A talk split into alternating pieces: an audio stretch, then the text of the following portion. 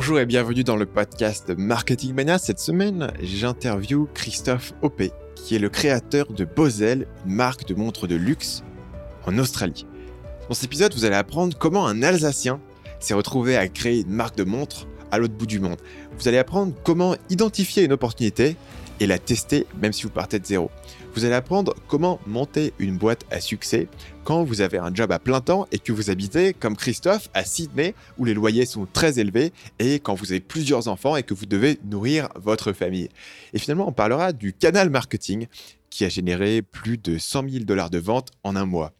C'est vraiment un épisode qui m'a éclaté à faire. C'est un épisode qui justifie à lui seul l'existence d'un podcast euh, comme Marketing Mania pour moi d'un point de vue personnel parce que ça me permet de prendre contact avec des gens qu'autrement j'aurais difficilement pu euh, contacter, que j'aurais même pas su qu'ils existaient. Euh, c'est Christophe qui m'a contacté pour me dire qu'il avait une expérience intéressante et qu'il aurait envie de la partager dans le podcast. Quand j'ai découvert ce qu'il faisait, j'ai tout de suite voulu l'avoir euh, sur le podcast parce que c'est quelqu'un qui sort complètement du moule de créer du contenu, YouTube, le blogging, le podcasting, etc., qui est quelque chose qui évidemment fonctionne très bien. Ça fonctionne très bien pour moi. Mais il y a d'autres chemins. Et ici, on a le chemin de quelqu'un qui a créé une marque de de luxe, qui a euh, développé une certaine vision client, qui a développé un business model euh, très spécifique, qui a vraiment mis en place les bons canaux marketing et, euh, la bonne démarche pour pouvoir vendre ça. Donc c'est ce que vous allez découvrir dans cet épisode avec Christophe.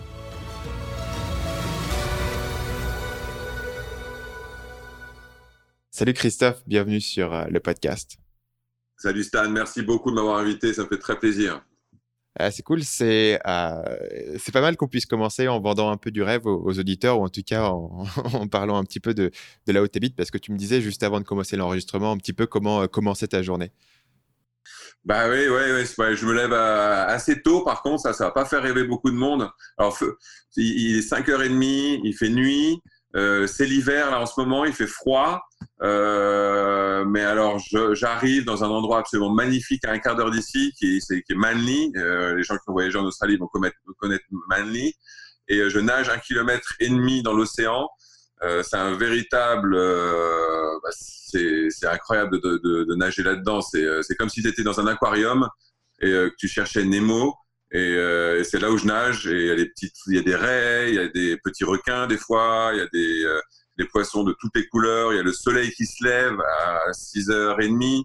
Euh, et on commence, je commence la journée comme ça. Euh, non seulement je fais du sport, mais en plus, il y a, je sais pas, il y a une énergie d'être dans les éléments. Parce que des fois, il y a des bonnes vagues. Hein, donc, c'est pas, pas une petite nage en piscine, c'est l'océan.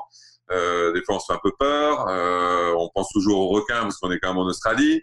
Euh, ça vient, ça part. Enfin bref, c'est euh, juste, juste incroyable de se réveiller comme ça. Et la journée après, elle démarre, mais euh, tu peux pas avoir une journée moyenne. Euh, après une nage comme ça, il n'y a pas de journée moyenne et que des journées à fond, quoi. es à fond et, euh, et c'est ce, ce, dont on a besoin en tant qu'entrepreneur. C'est pour ça que tu es allé en Australie à l'origine? Non, c'est euh, pour Alex que j'avais rencontré à Genève, une magnifique danseuse contemporaine originaire de Sydney et elle m'a montré l'Australie. Je suis venu et et c'est moi qui ai insisté après pour, euh, pour, pour bouger parce que c'est franchement, c'est vraiment, c'est vraiment bien. C'est vraiment bien. Ça fait combien de temps que tu vis en Australie? Ça fait maintenant 8 ans. Ok. Euh, 8 ans, ouais. Ok.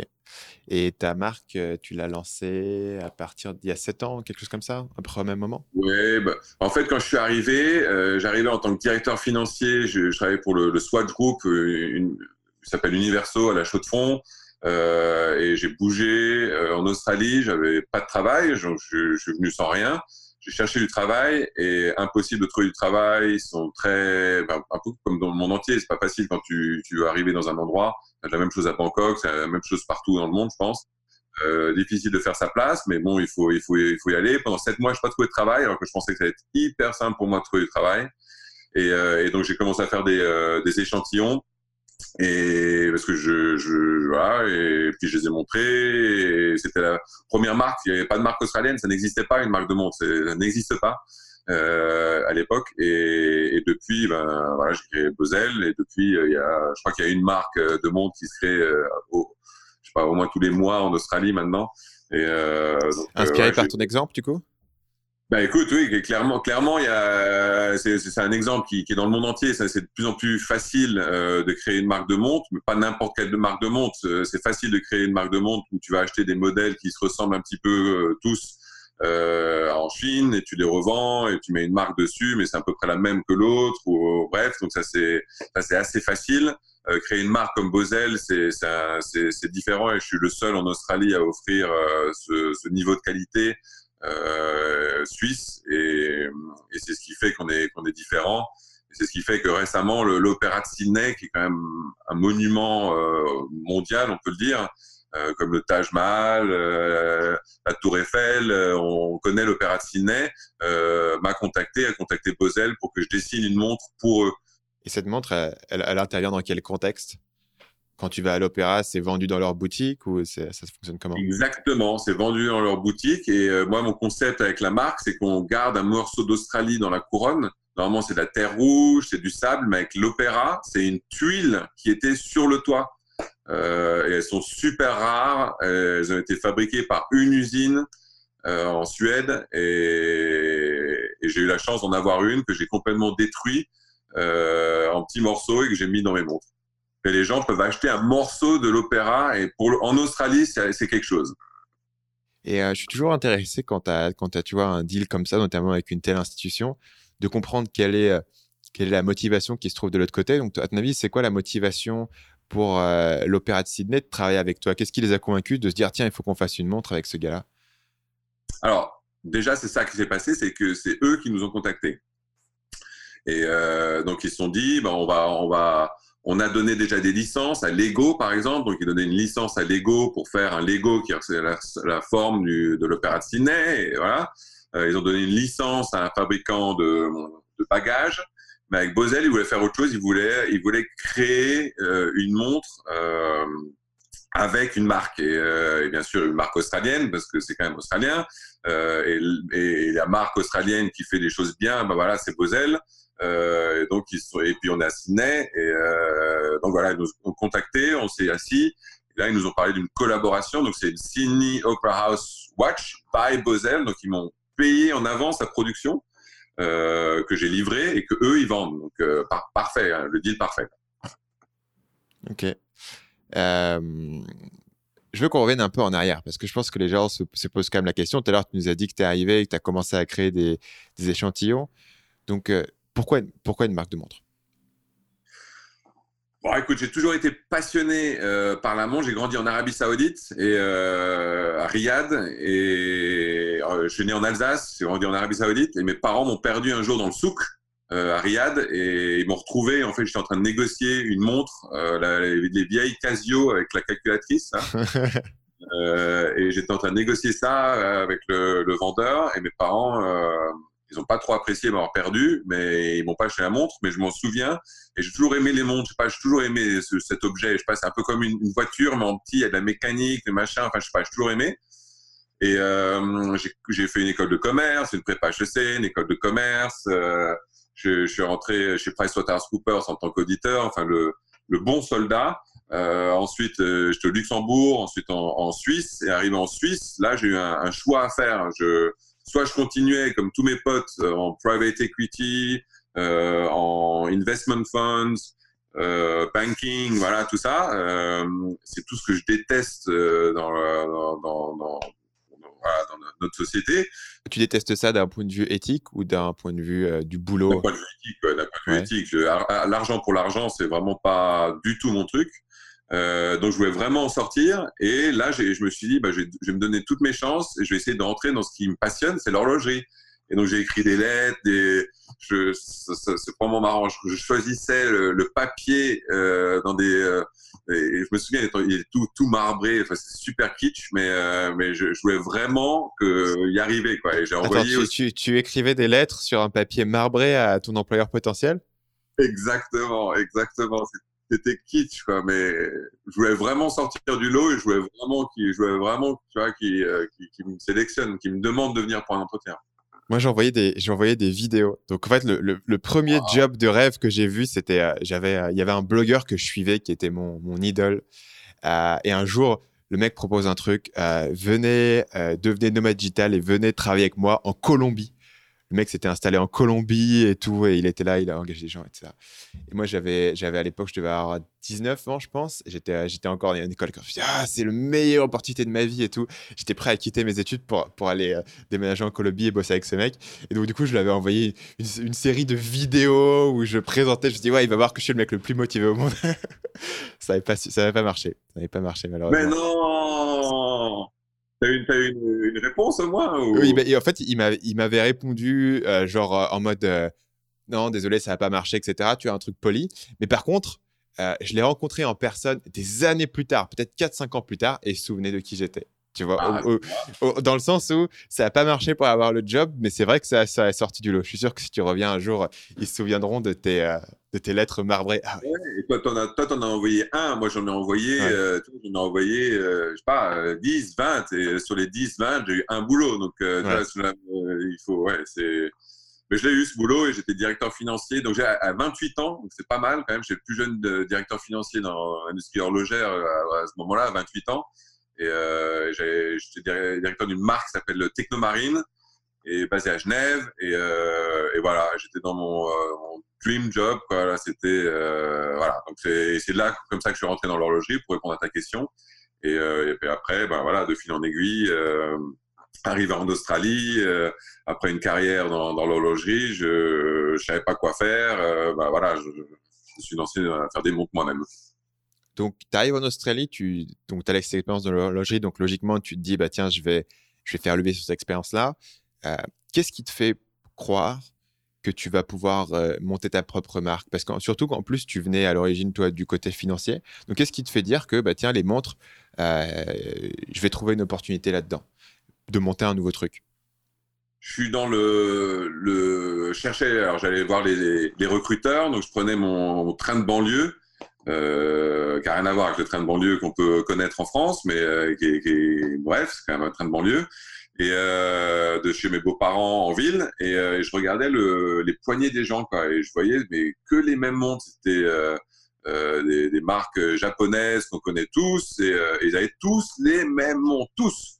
Et je me suis dit mais attends mais il y a, plein d'argent en Australie. C'est un pays les, gens un couple en, en ville c'est pas rare. Si lui il gagne 200 elle gagne 150 000 par an un couple à 300, 350 000 Australian dollars, ça fait euh, entre 250 et 300 000 euros, c'est euh, presque normal. Quoi.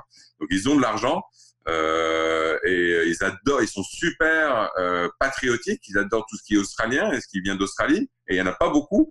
Euh, et donc voilà, donc je me suis dit bah tiens il y a quelque chose à faire, il faut créer une marque de montres australienne et voilà pourquoi est-ce que tu penses que tu as, été le premier à y penser et pourquoi est-ce que c'est un Français qui a pensé à... T'es Français ou t'es Suisse à l'origine? T'es Français, t'as dit que tu venais d'Alsace. Euh, pourquoi est-ce que tu penses que c'est un Français qui a eu cette idée euh... Comment t'expliques que personne ne l'ait fait avant? Bah, euh, Déjà d'une, il y a quelque chose de très australien. Euh, le Tall Poppy Syndrome, ça c'est australien, c'est connu on n'aime pas les gens qui dépassent trop. Euh, ça, c'est un truc qui est assez connu, quoi. Et c'est toujours des étrangers, généralement des Britanniques, dus aux colonies et tout ça, qui généralement sont les entrepreneurs et qui euh, qui développent des choses et qui vendent l'Australie au monde, en fait. Et euh, ça a toujours été le cas. Et, et nous, on a cette expérience en France du luxe avec les plus grandes marques.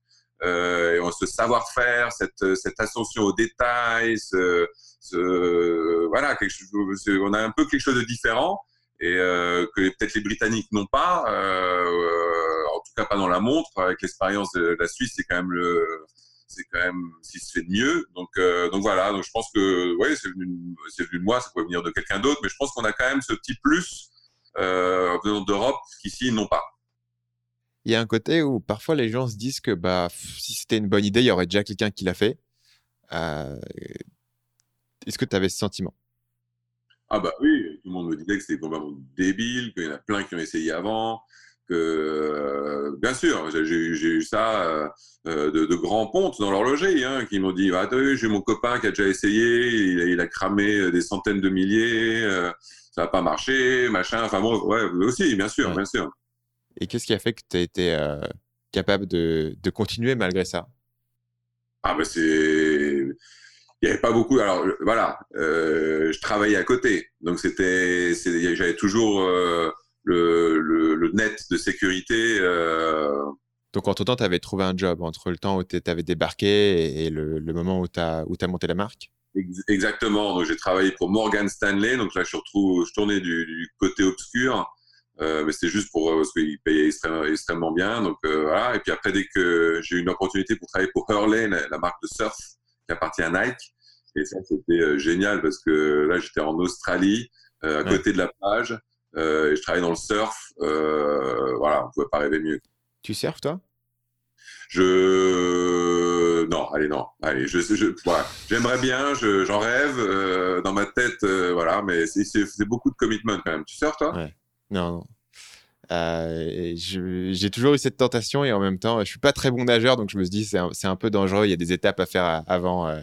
Peut-être qu'il faut que j'apprenne à... Parce que dans l'océan, je suis pas à l'aise. Hein. Ah ouais. Euh, donc ouais, je pense qu'il y, a quand même quelques étapes euh, supplémentaires à faire pour que ça soit vraiment, euh, vraiment sécuritaire. donc, si tu si as maintenant cette idée que tu vas faire une, une montre créée en Australie, du coup, tu as, as, cette idée de il faut inclure une petite pièce d'Australie à l'intérieur. Ça, c'est une idée que tu avais dès le départ ou c'est venu plus tard? Alors, alors, je cherchais un concept. Alors, une montre australienne, ok, super, c'est déjà, un, déjà un bon début parce que ça n'existe pas, donc c'est déjà un bon truc. Mais je disais, ah, c'est pas assez. Je savais pas qu'il y avait d'autres qui allaient faire la même chose et que justement il fallait encore, il fallait un truc supplémentaire de, pour se différencier. Euh, mais là, je marchais sur la plage et mes, mes beaux-parents ont une maison au bord du, du, lac. Allez, je vais vous faire rêver encore un petit peu. À une heure et demie euh, au nord de Sydney, euh, donc il y a une, une, vieille maison qui appartenait au grand-père euh, et il y a juste euh, le gazon et le lac en face. Et à 10 minutes, il y a l'océan. Et justement, je marchais sur cette plage et il y a un endroit où il y a du sable, bien sûr, euh, mais de la terre rouge aussi, quand même très euh, distinctive en Australie. La terre rouge, on connaît tous un peu. On voit un kangourou, une terre rouge, Uluru, tout ça. Et donc la terre rouge, elle était là et le charbon. Euh, le charbon, il n'y a même pas besoin, il suffit de se baisser en Australie pour avoir du charbon. Euh, c'est pour ça qu'il est si peu cher, c'est qu'il n'y a pas besoin de creuser, il, a même la surface. Et à cet endroit-là, par hasard, il n'y en a pas beaucoup d'endroits comme ça, il y a ces éléments. Et j'ai pensé à mon ami Yvan Harpa, qui, qui avait euh, à l'époque, qui a une marque, ça s'appelle Artia, euh, où il avait à l'époque, euh, pour Romain Jérôme, mis euh, une partie du, il y a le volcan en Islande qui avait euh, qui avait bloqué toute l'Europe, puis plus d'avions. Tu te souviens, Stan? Ouais, je me souviens, ouais. Et, euh, et, donc lui, il avait récupéré des, de la poussière, des cendres de ce, volcan et il l'avait mis sur la, face de la, montre. Et ça avait fait un peu un scandale, ça avait fait un truc, tout ça. Et puis, euh, là, je me suis dit, ah, tiens, c'est euh, ça, les éléments, tout ça. Voilà. Et puis, euh, je ne voulais pas le mettre sur le face, que ça tenait pas bien. Donc, je l'ai mis dans la couronne, qui est le remontoir où on, met, où on change l'heure. Je l'ai mis dedans. Et, et, voilà. Donc, voilà, le concept était né de mettre des éléments. Et puis, en fait, l'Australie est riche. Pourquoi? Parce qu'elle exporte euh, bah, son iron ore, son, son steel, son, tout ça. C'est, euh, on est riche en, en, exportant ça à l'Asie, donc c'est des éléments. C'est le, le, et puis on a tous les, les, images quand tu passes. Euh, tu penses à quoi? Quand je, je, te dis Australie, tu penses à quoi? Ouais, tu penses à la vision euh, dans le désert avec la terre, qui, qui la couleur quoi, la, la couleur riche. Euh, ouais. La plage aussi, tu penses à la plage. Ouais, c'est ça. Ouais. Ouais, tu penses au kangourou, au Uluru, euh, l'Opéra le Harbour Bridge, tout ça. Enfin voilà, donc c'est ça, c'est ça que j'ai envie de vendre, c'est euh, c'est les images qu'on a d'Australie et que les Australiens ne se, ils se rendent pas compte. Eux, c'est là, oui, c'est là, mais ils se rendent pas compte que c'est magnifique et que ça fait rêver le monde entier. Donc du coup, ta cible avec cette idée-là, c'est de le vendre aux Australiens ou c'est de le vendre euh, aux étrangers? Alors, tout le monde pense que c'est un produit que les étrangers, que les touristes vont, vont adorer. Euh, effectivement, ils l'aiment, mais je suis pas euh, devant la première fois où je suis devant le, les touristes, c'est avec le Sydney Opera House. Euh, moi, je suis vendu dans le, le Galerie Lafayette local. Ça, s'appelle David Jones, c'est le department store qui est très haut de gamme en Australie. Je suis vendu au musée d'art contemporain à Sydney. Je suis vendu dans des, bijouteries très haut de gamme. Donc voilà. Pour revenir au process, du coup, comment est-ce que tu passes de l'idée euh, au produit. J'imagine que tu avais des contacts euh, où tu avais, une idée de comment ça fonctionnait, mais euh, par contre, tu devais pas avoir un capital qui était énorme pour démarrer. Et donc, du coup, comment est-ce que tu passes de cette idée au, premier produit? Alors, oui, tu as raison, parce que je suis, je suis arrivé ici, j'avais un petit peu d'argent en 2010, mais j'ai utilisé pour être ici, j'avais une famille à faire vivre, enfin, ouais, j'ai utilisé, donc j'avais plus beaucoup d'argent au moment de lancer la boîte, donc il me fallait de l'argent. Donc je suis allé voir, on a, on a eu la chance en fait d'avoir un, un détaillant qui, euh, qui s'occupe de l'aéroport de Sydney, euh, il s'appelle Nuance, un groupe de Suisse, et qui a la concession de l'aéroport de Sydney, et qui a, qui, a vraiment bien aimé le, le, la montre et le concept, et m'a acheté la moitié de la production. À l'avance ou tu avais déjà produit? En avance. Un truc de fou. Ça correspondait à, combien d'exemplaires? C'était, euh, alors j'ai fait 1500 montres le premier batch. Donc c'était, ils achètent 750 montres. Euh, enfin non, ils achètent l'équivalent en argent de 750. Enfin tu vois, il y a ma marge. Mais euh, ils en ont payé moins. Mais en argent, ils ont ils ont payé la moitié de la production. ils ont payé la moitié de la production des 700. Ils ont payé 750 montres de produits en produites. Ok. Et puis les autres, euh, j'ai trouvé un, un investisseur, euh, un Français, euh, qui habite ici, euh, fortuné, et qui m'a prêté l'autre moitié. Donc, le process là, c'est tu as une idée, tu vas trouver des fournisseurs qui sont capables de réaliser cette idée, et du coup, tu vas prévendre euh, ou tu vas préfinancer euh, cet ensemble de, de, production avec ton, avec ton devis, etc. Euh, la moitié, du coup, euh, directement à un client et l'autre moitié sur un investisseur. Exactement. Incroyable. Et, et après ça, du coup, j'imagine que, que tu étais parti, les, les montres que tu avais que avais du coup financé avec l'investisseur, tu les as, tu les as vendus comment? Bah ouais, elles se sont vendues ben, à l'aéroport. Euh, et c'est pas mal de commencer à l'aéroport. C'est un bon, un bon tremplin de, de, passer de rien à aéroport de Sydney avec euh, des millions de passagers euh, par an. C'est bien. Et euh, donc voilà, donc ça après, ça allait assez vite. Quoi. Je, je ce qui m'a beaucoup, beaucoup aidé en fait, c'est le PR RP, euh, ça, ça m'a beaucoup, ça m'a beaucoup aidé. Donc les relations publiques. Des relations publiques, j'ai eu des, euh, j'ai eu des, des, articles incroyables dans les plus grands, euh, les plus grands médias australiens, dont un qui s'appelle le Sydney Morning Herald, qui a fait un article en 2014. Donc là, j'avais déjà lancé la marque depuis trois ans. Et, et en un mois, après cet article, on a vendu pour 100 000 dollars de montres online. Donc j'avais 100 000 dollars sur le compte en banque euh, en trois semaines après cet article. C'est là où j'ai arrêté de travailler. Ok, donc ça, il faut qu'on parle tout à l'heure de comment tu as arrêté de travailler.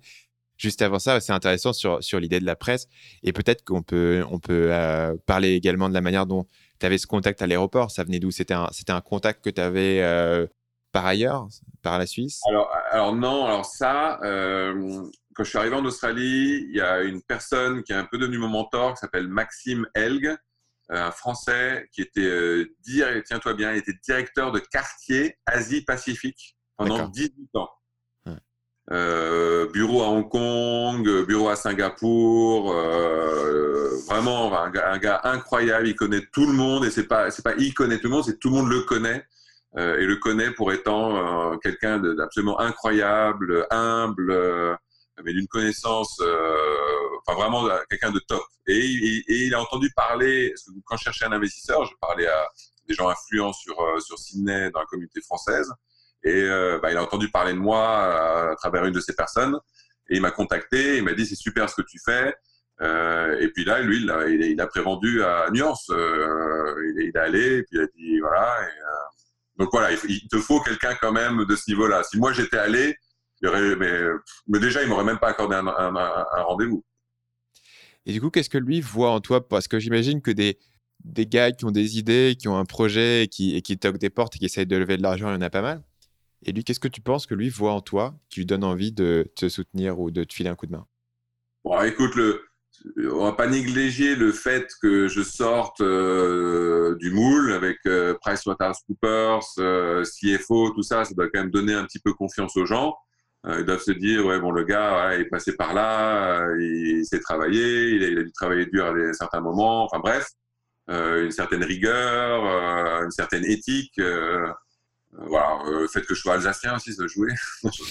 Mais non, je sais pas. Bref, voilà, je sais pas. Et, puis après, parce que, parce que lui est alsacien ou parce que les Alsaciens, en règle générale, ont une bonne réputation? Ouais, non, mais ça, je rigole, oui, parce que les Alsaciens ont une bonne réputation. Non, non je rigole, mais, mais par contre, effectivement, le, on est, c'est la rigueur germanique. Ouais, ok. les, les plus allemands de tous les Français, en fait. Exactement, exactement. Non, non, je rigole là. Mais, euh, mais par contre, je pense aussi qu'il a dû, il a dû, euh, il a dû euh, la passion. je suis passionné par ce que je fais. Je suis complètement passionné par ce que je fais. Donc, il a dû sortir ça. Ok. Et, et donc, on, passe de ça. Le, le point que tu as mentionné tout à l'heure et sur lequel je veux qu'on revienne, c'est tu dis, c'est à ce moment-là que j'ai quitté mon job. Donc, pendant, pendant combien de temps est-ce que tu as continué à monter la boîte et à faire ton job à côté? Alors ça a duré, euh, alors vraiment depuis le début début, c'est quatre ans, mais c'est vraiment trois ans à partir du moment où j'avais les échantillons et tout ça. Donc trois ans euh, où j'ai travaillé euh, à, côté et voilà. Et un jour, et je me posais toujours la question, mais j'ai, alors je suis un peu plus vieux, Stan, j'ai 43 ans, j'ai deux enfants, Lucas il a 9 ans, Théo il a 7 ans. Et euh, ma femme est une ancienne danseuse professionnelle euh, et en reconversion, donc elle, étudie, elle, est, elle, fait médecine ici. Elle réussit incroyablement bien, euh, mais toujours est-il que c'est des longues études et qu'on n'a pas et que Sydney c'est très cher. Euh, un loyer à Sydney c'est 3000 dollars par mois euh, pour quelque chose de tout à fait euh, normal, rien de rien d'exceptionnel. Il n'y a pas la vue sur l'océan. Et, euh, et, donc, il faut en sortir un petit peu de l'argent euh, tous les mois pour euh, ne serait-ce que payer les expenses. Mais après, comme tu le sais, avec une marque, ben, il faut payer pour, pour le stock. Et le stock de montres est extrêmement cher. Et donc, il faut, il faut pouvoir non seulement penser à toi, mais aussi à te dire, ben, j'ai une facture de 100 000 balles qui arrive et il va falloir la payer. sinon, j'ai pas de monde à vendre.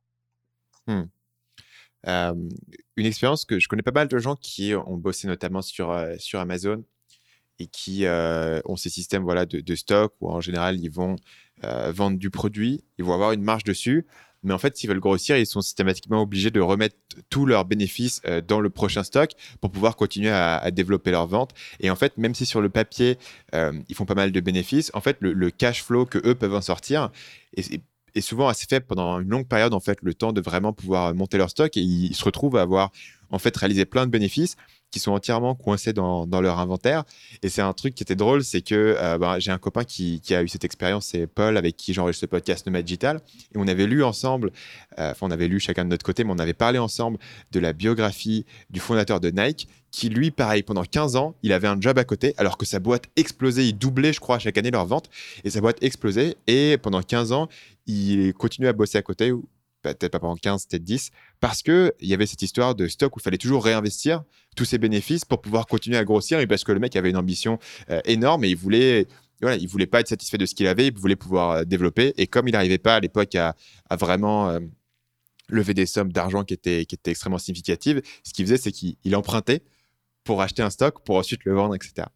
Et c'est intéressant par rapport, au, par rapport au produit fixe que tu dis, parce que du coup, j'imagine qu'il te faut il te faut vraiment euh, grossir ton business à, une bonne taille, effectivement, pour pouvoir avoir la sécurité de te dire que je peux tirer euh, de ce business le cash flow dont moi j'ai besoin pour vivre sans euh, sacrifier ma croissance de l'autre côté, quoi, sans, sans, se dire que bah, tiens, je peux plus faire mes commandes.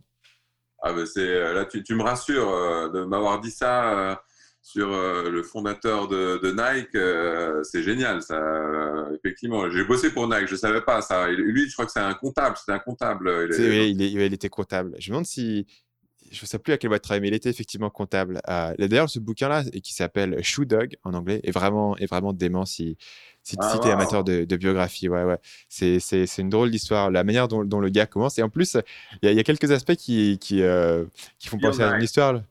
Ouais un Phil Knight, non? Ouais, Phil Knight, ouais. ouais, ouais.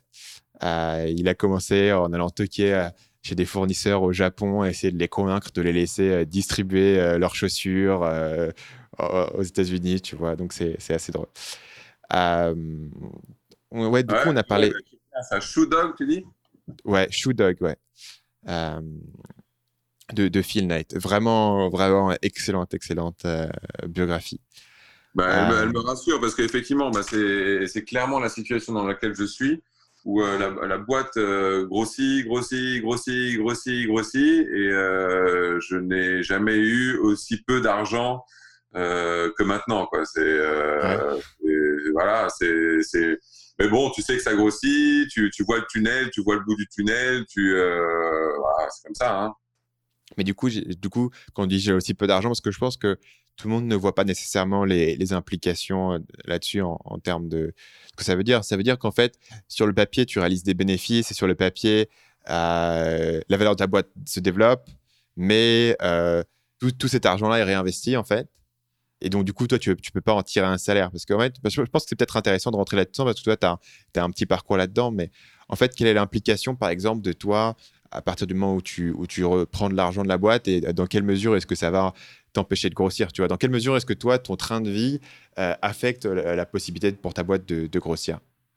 Bah, la, chance, et ça, euh, euh, je suis marié, j'ai deux enfants, mais j'ai une chance énorme, c'est que Alexandra, ma, femme, est une ancienne danseuse et qu'elle n'a elle pas du tout de goût de luxe, et c'est plutôt elle qui m'a toujours dit, mais mais tu peux vivre différemment. Moi, moi à Genève, je gagnais une fortune, j'avais une voiture de luxe, j'habitais pas loin du lac, euh, euh je, des bouteilles de champagne, mais je ne même pas le prix. Euh, enfin bref, c'était c'était n'importe quoi. Euh, et, et, là, maintenant, c'est complètement l'inverse. Et, euh, et c'est vrai que c'est, enfin, quand on dit que c'est que c'est, enfin, qu'il faut passer par là, effectivement, je crois qu'il faut passer par là.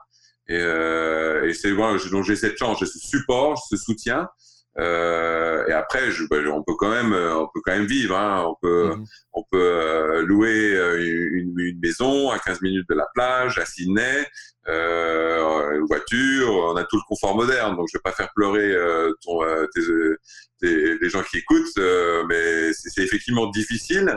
et il faut des sacrifices. Il n'y a, a, rien sans rien. Mais si c'était facile, tout le monde le ferait. Mhm.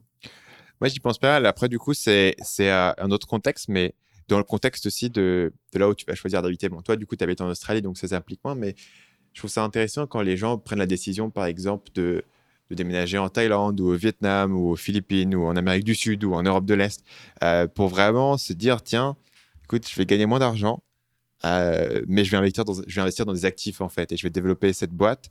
Et du coup, le, voilà, le fait de, l'impact de ton train de vie sur le développement de la boîte, je trouve que c'est un concept intéressant et notamment par rapport aux nomads digital, par rapport à là où tu vas choisir d'habiter, par rapport à comment tu vas vivre.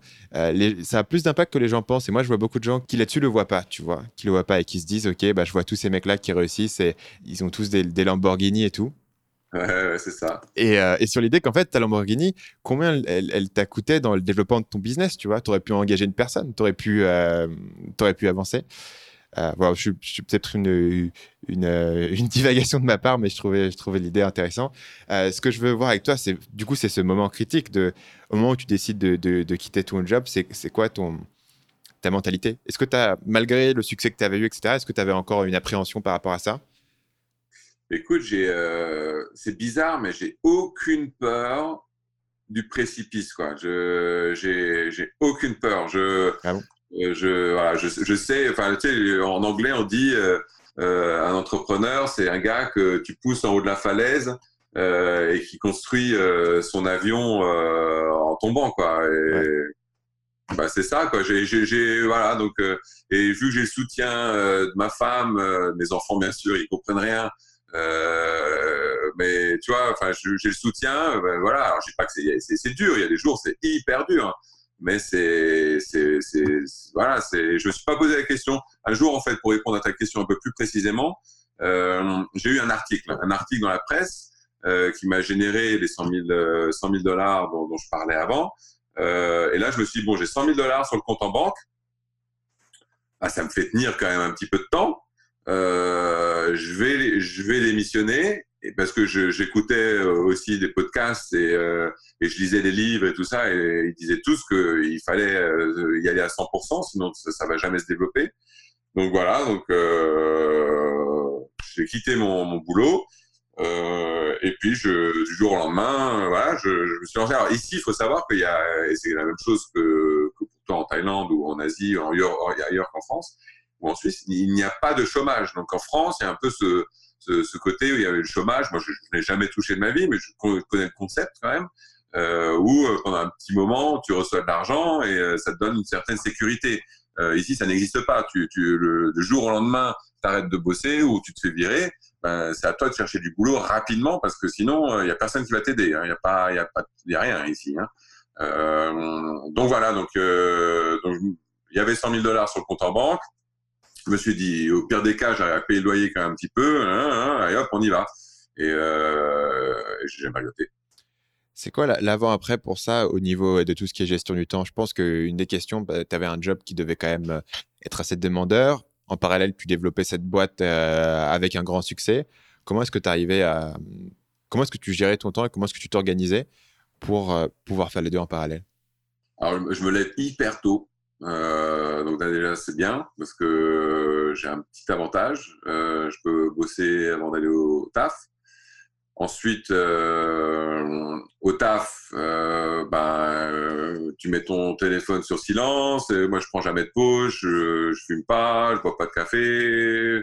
Donc, euh, donc voilà, tu te permets de temps en temps de répondre à un email. Euh, à la pause de midi, bah, il n'y a pas, y a pas grand chose non plus. Euh, prendre un sandwich et puis bah, tu bosses pendant une heure. Et, euh, et puis après, je finis jamais trop tard. J'ai toujours été un, jamais été un gars qui terminait tard. C'est pas mon truc de terminer tard. Et euh, donc je rentrais à la maison et puis euh, je m'occupais des enfants. Et puis après, une fois que les enfants sont au lit, tu travailles. Et, euh, et puis après, ça continue comme ça. Il faut du sport pour te tenir euh, un peu. Euh, il y a plein de choses après qui viennent euh, autour de ça, la méditation. Enfin bref, il y a plein de choses, mais, euh, toujours, voilà, ça c'est le, le, rythme un peu qui, qui était le mien. Et t'estimes que, à la louche, hein, combien d'heures par semaine tu arrivé à, à, caler sur ton business en ayant un job à plein temps? Allez, on va dire, euh, je pense une vingtaine d'heures.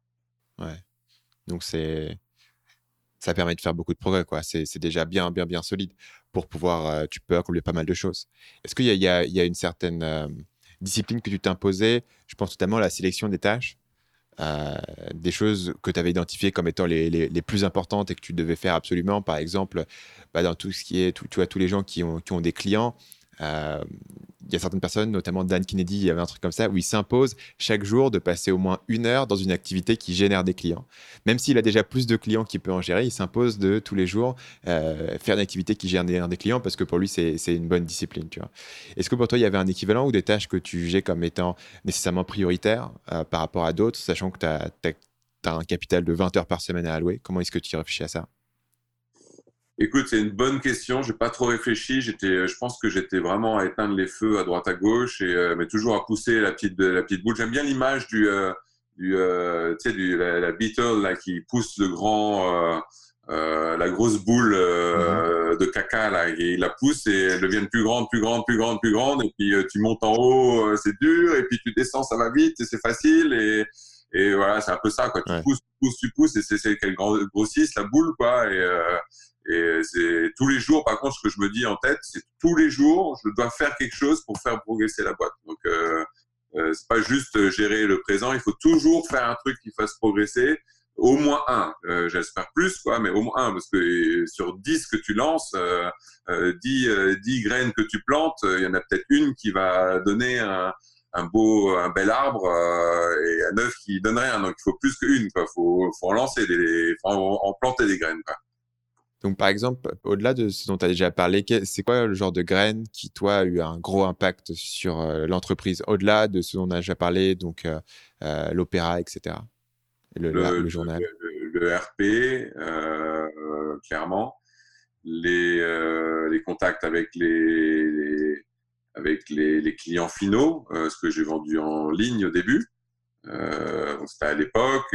Donc ça marche comment? Là tu, tu, leur envoies des emails, tu les appelles, comment est-ce que tu prends contact avec eux? Qu'est-ce que tu Non, non, à l'époque c'était Facebook, donc euh, Facebook Ads et, euh, et voilà quoi.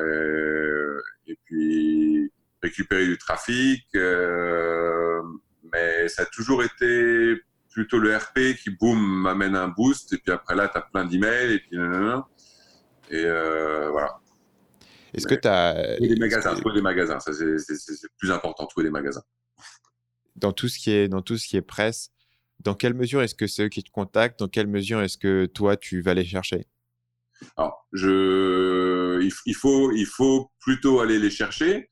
Euh, c'est moi qui t'ai contacté, Stan, et euh, c'est moi qui, euh, voilà, je contacte. J'ai aussi quelqu'un qui s'occupe du RP pour moi, qui s'appelle Steve, qui est l'ancien directeur, rédacteur en chef du, executive, executive Stan, pardon, en Australie, qui est un, c'est un, ça savait pas du Cine Morning Herald, mais c'est un média haut de gamme en Australie et c'était le, rédacteur en chef. Et maintenant, il, il s'occupe de Mercedes-Benz et de Bosel. Euh, donc voilà, donc quelqu'un comme ça de cette pointure, c'est un peu plus facile d'arriver en face des journalistes. Euh, donc voilà. Donc là, tu as mentionné la personne qui s'occupe euh, de tout ce qui est presse. tu peux nous donner un peu une idée d'aujourd'hui à, à quoi ressemble ton organisation? T'as quelle personne? À quel poste? Combien ils sont? De, alors, j'avais plus de gens avant et j'apprends de plus en plus moi-même. Je me rends compte que c'est hyper simple de faire beaucoup de choses soi-même et ça évite beaucoup de stress, euh, beaucoup de temps perdu à expliquer. Et euh, bref, je fais beaucoup de choses moi-même maintenant. Et euh, j'ai quelqu'un qui m'aide au niveau du, RP. J'ai quelqu'un qui m'aide pour tout ce qui est paid ads. j'ai quelqu'un qui m'aide pour le, social media. j'ai quelqu'un qui m'aide, qui va me donner des idées pour le site internet pour le graphisme. Euh, donc voilà, j'ai quand même de, de, de l'aide et bien sûr la production euh, de l'autre côté. J'ai un distributeur euh, qui, qui s'occupe de l'Australie, donc il y a un distributeur qui s'occupe de, de, plusieurs marques, dont, dont Bosel. Euh, et j'ai une société qui s'occupe de tout le bespoke, euh, avec qui on a un contrat, euh, qui s'occupe de ciné, ciné Opera House. on est en train de faire une montre pour un collège privé ici. de très huppé où les gens vont pouvoir acheter une montre avec un, un, un petit peu du, du sol de, de, de, l'endroit. T'imagines Harry Potter, euh, euh, l'école de Harry Potter pour les gens très riches en Australie. Voilà, donc ça, c'est ça. Euh, voilà, donc ça, il s'occupe de ça. Donc voilà, c'est, j'ai, en fait, j'ai outsourcé une société et j'ai personne, j'ai pas d'employé, c'est tout. on travaille tous ensemble. Mon distributeur aux États-Unis, on se parle tous les jours. on se parle tous les jours, quoi. c'est comme si j'avais une équipe, mais décentralisée. Et euh, tu leur parles euh, par quel moyen? Euh, Slack, ça marche bien.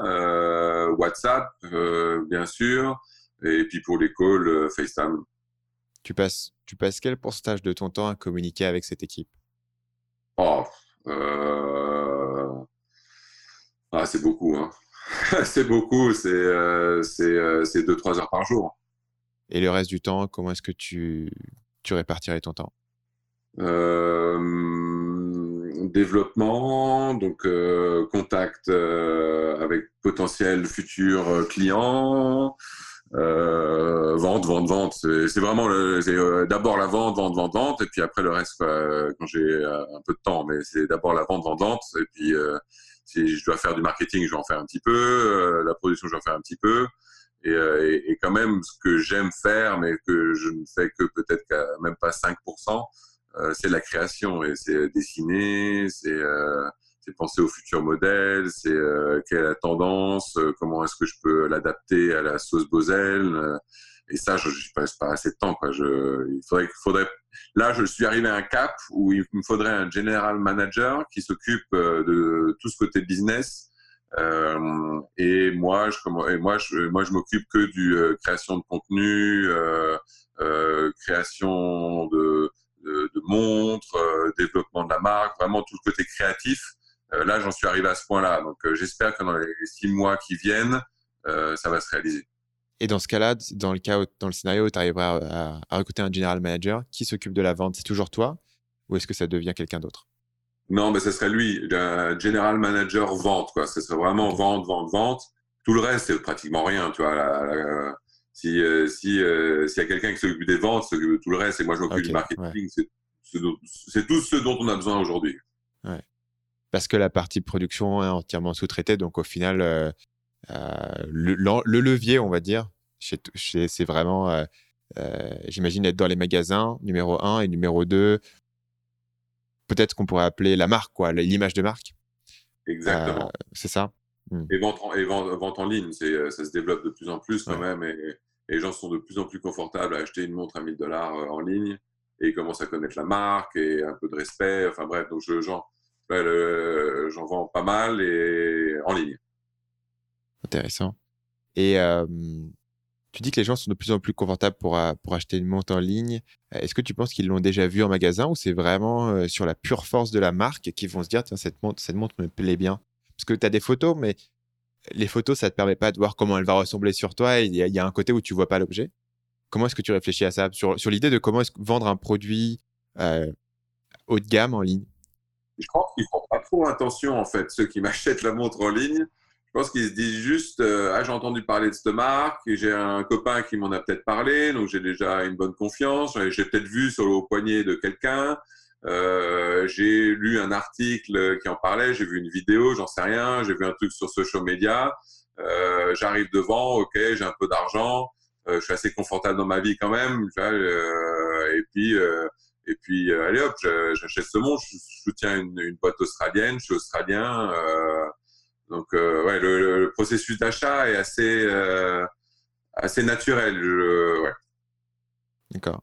Et qu'est-ce que tu fais des gens qui ont acheté une montre Une fois que la personne a fait un premier achat, est-ce que tu as des idées sur comment est-ce que tu ferais pour leur vendre d'autres choses ou est-ce que tu as un back-end là-dessus? Comment ça fonctionne chez toi? Oui, ben, je, MailChimp euh, qui va leur envoyer un petit email après six mois, savoir comment ça s'est passé, est-ce qu'ils aiment bien la montre. Euh, et puis euh, après un an, il y a l'anniversaire, il y a après un an de dire de dire bah tiens un petit coupon vous voulez faire un cadeau à quelqu'un après deux ans c'est le temps de racheter une autre montre. Enfin bref oui il y a, il y a de l'automation automation l'automatisation pardon qui qui se fait comme ça euh, mais c'est pas encore assez performant. C'est le tout, le tout début. Donc là, là je peux m'améliorer. D'ailleurs j'avais entendu un, podcast chez toi Sébastien Tellier qui Laetitia, pardon, Mais beaucoup. Euh, Sébastien Télé, c'est la musique, non? Euh, Je sais pas. Ouais, c'est pas et, euh, il, euh, et en fait, il a. Il, il, ouais, ça, ça a l'air bien, là, avec le hack Black Hat. Black, Hat, Black Hat Marketing. Mm. Ouais. Ouais, lui, il est, il est, il est pointu effectivement là-dessus. Euh, J'y pense, non, parce que mes, mes, prochaines questions, je voulais voir avec toi, c'était le futur de la boîte. Et, et je me dis, quand tu as installé une marque comme ça, tu dois avoir plein de, leviers, d'autres produits ou d'autres directions dans lesquelles tu pourrais aller. Je me demande si euh, c'est quelque chose auquel tu penses ou en tout cas, comment est-ce que tu vois le futur, mettons, sur, sur 3 à 5 ans euh, de la marque? Bah oui, clairement, euh, clairement moi, mon, mon ambition, c'est de devenir une marque de luxe australienne. ça commence avec les montres, mais on a tellement de belles choses à vendre en Australie. Euh, quand tu penses à l'Australie, tu penses au, soleil, euh, le bleu du ciel, le, rouge au côté du soleil, les lunettes de soleil, ça ferait sens. Euh, et puis tout ce qui est cuir, on a du cuir absolument magnifique, cuir de kangourou, du cuir très beau en Australie.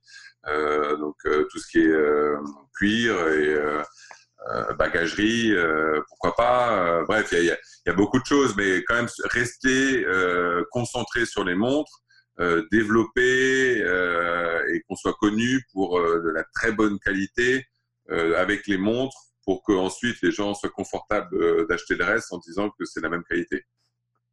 C'est une question que je me pose, c'est à quel moment est-ce que tu diversifies un peu ton offre au risque de perdre cette concentration que tu avais au départ sur ton produit d'origine qui, te permettait d'être le meilleur dans, dans, ce que tu faisais sur ce point-là? À quel moment est-ce que tu penses qu'il est pertinent de, mettons dans ton cas, tu vois, de lancer d'autres produits euh, Tu perds d'un certain point de vue la concentration sur ton produit d'origine, tu y gagnes la possibilité de faire levier sur ce que tu as déjà construit pour construire quelque chose d'autre. Euh, est-ce que tu as une. Euh, qu'est-ce que tu penses de ça? À quel moment est-ce que tu penses qu'il faut faire cette diversification? Et est-ce que pour, toi, j'imagine que maintenant c'est trop tôt, mais à quel moment est-ce que tu le, tu le feras? Bah, écoute, je pense que pour moi, il y, a deux choses. est-ce qu'on te le demande? La réponse est oui. Euh, moi, je suis très souvent en phase des clients où je suis tout le temps en train de parler avec les gens qui vendent mes montres, tout le temps. Et, euh, clairement, le feedback qui me remonte euh, du terrain, c'est les gens demandent pourquoi pourquoi tu ferais pas un petit bracelet, un truc, machin. Hein. Moi, je l'ai vu. On me demande ah vous n'avez pas des bracelets aussi Donc bref, il y a des choses comme ça qui reviennent. Donc ça c'est bien. Après, il faut le bon moment au niveau du cash. Donc est-ce que j'ai l'argent pour le faire aujourd'hui? Non. Aujourd'hui, j'ai que l'argent pour les montres et voilà. Il m'en faudrait même peut-être plus. Euh, donc le jour où j'ai assez d'argent euh, pour des montres, euh, pour marketer les montres, faire du, du, de la pub et plus encore pour investir dans autre chose, ben, je le ferai. mais aujourd'hui, on me le demande, donc déjà c'est bien. Donc on, va, on, va, laisser patienter un peu tout le monde, mais je pense que si on arrive dans un an avec un beau produit, tout le monde sera content. Ok. Donc deux critères. Premièrement, est-ce qu'on te le demande? Deuxièmement, est-ce que tu as les ressources de le faire? J'imagine, sans diluer déjà ce que tu fais. Quoi. Est-ce que tu peux construire le deuxième truc à côté euh, et qui puisse tenir debout? Exactement. Euh, excellent. Euh, je voudrais basculer sur les petites questions traditionnelles de fin de podcast. J'en ai trois. le premier, c'est si tu devais donner un conseil à ton toi-même de 20 ans, qu'est-ce que tu lui dirais? Fais pas d'études. euh, fais pas d'études, sois bon, soit, euh, concentre-toi sur un truc et sois super bon. J'avais vu une interview, euh, je vais faire mon jeune là, mais j'ai fait une interview de Orelsan euh, il y a pas longtemps et, euh, et, il disait, moi on me prenait pour un, on me prenait pour un, pour un, pour un raté quoi. Je, je passais mon temps à faire de la musique. À jouer, à faire des choses, hein, mais je suis devenu super bon euh, à ce que je fais. Et les gens, ils se rendaient pas compte. Ils me voyaient juste en pyjama à longueur de journée, mais ils se rendaient pas compte. Je bossais, mais comme un malade derrière. Et la preuve, j'ai aujourd'hui, tout le monde s'en rend compte, c'est un génie, quoi, au niveau euh, ses paroles, son, esprit. Enfin bref, euh, pas faire l'apologie de Orelsan, mais j'adore. Et euh, on voit que maintenant, ça, ça paye, quoi. Et, euh, oui, ça prend du temps, mais euh, entre, entrepreneur à, à, 35 ans, comme je l'ai commencé, euh, ça prend aussi du temps, mais, mais tu as, déjà 35 ans et tu as plus de responsabilités, c'est plus difficile. Donc moi, si, euh, si j'avais pu à 20 ans, mais je me serais lancé euh, directement, j'aurais, j'aurais, j'aurais, déménagé, j'aurais déménagé à Bangkok il y a 20 ans, t'imagines? Le bonheur. tu aurais vécu pour, pour 5 dollars le jour et tu. Encore ah, mais t'imagines quoi? Et, C'est ce qu'un pote a fait d'ailleurs il y a 15 ans, mais et qui a très bien réussi. Et, mais c'est effectivement, c'est voilà, donc euh, j'aurais voilà, voilà, c'est ça, c'est ma réponse. Super. Deuxième conseil, est-ce que tu as euh, un livre que tu recommandes souvent? Ah ben carrément. Il, il est là euh, et il s'appelle Eat, That Frog. Tu le connais? Non, je le connais pas. Explique-nous un petit peu ce dont ça parle. Ah ben c'est euh, pour tout, tout, entrepreneur doit lire euh, doit lire ce livre. C'est euh, je l'ai conseillé à beaucoup d'amis entrepreneurs qui m'ont tous remercié. Tous, il n'y en a pas un qui m'a pas remercié. Euh, c'est hyper simple à lire. Je, je, suis vraiment le plus nul lecteur du monde. Euh, il n'y a pas beaucoup de pages, donc c'est super, c'est gros. Non, je rigole, mais c'est c'est hyper simple à lire et, et à, la, à la fin de chaque chapitre euh, il va donner euh, bah, un petit exercice et tous les exercices sont pertinents du premier au dernier. Et tu te dis, mais oui, mais c'est tous les trucs qu'on sait en tant qu'entrepreneur. Il faut faire son, tous les dimanches euh, soir, il faut planifier sa semaine assez précisément. Il euh, faut voir où tu veux arriver dans un an. Euh, donc, qu'est-ce que tu veux dans un an Est-ce que tu veux, euh, par exemple, euh, tes, euh, les gens qui vont écouter, ils veulent dans un an devenir entrepreneurs, ils veulent lâcher leur boulot dans un an. donc, il faut qu'ils aient, pour eux, ils veulent 30 000 euros sur leur compte en banque dans un an. Comme ça, ils arrêtent de bosser, ils se lancent à fond. Qu'est-ce qu'il faut pour avoir 30 000 euros sur ton compte en banque? Et après, tu le divises et tu le tu le ramènes à la semaine. Euh, et qu'est-ce que tu dois faire par semaine? Euh, D'abord au mois, au six mois, au mois, euh, hein, à la semaine. Et qu'est-ce qu'il faut? Et puis Eat That Frog, c'est tu tous les jours en te levant.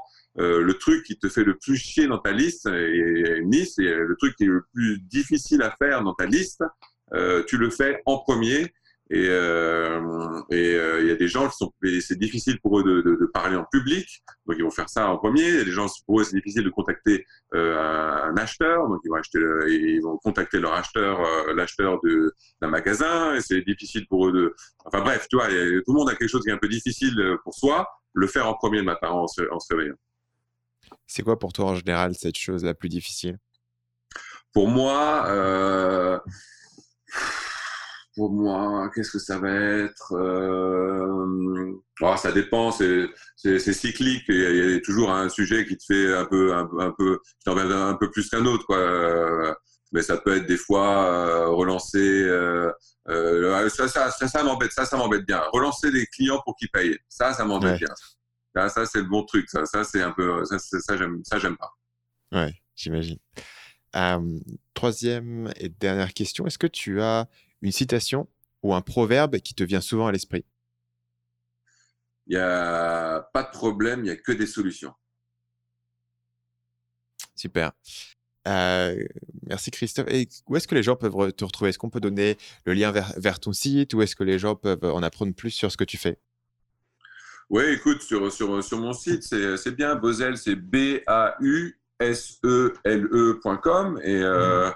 Et voilà, c'est ce que je fais. C'est euh, regarder un peu les vidéos sur YouTube. on, a des, on a des vidéos sympas. La dernière collaboration avec le Sydney Opera House. On a fait une, montre avec un artiste de ciné euh, qui s'appelle Scott Marsh, qui est un graffiti artiste qui, faisait des graffitis dans les tunnels à Sydney, euh, qui montre jamais son visage. T'as pas de photo de Scott Marsh. Euh, il avait fait un mural il y a, à peu près un an, ou euh, un mur où il avait mis Kanye West, qui embrassait Kanye West.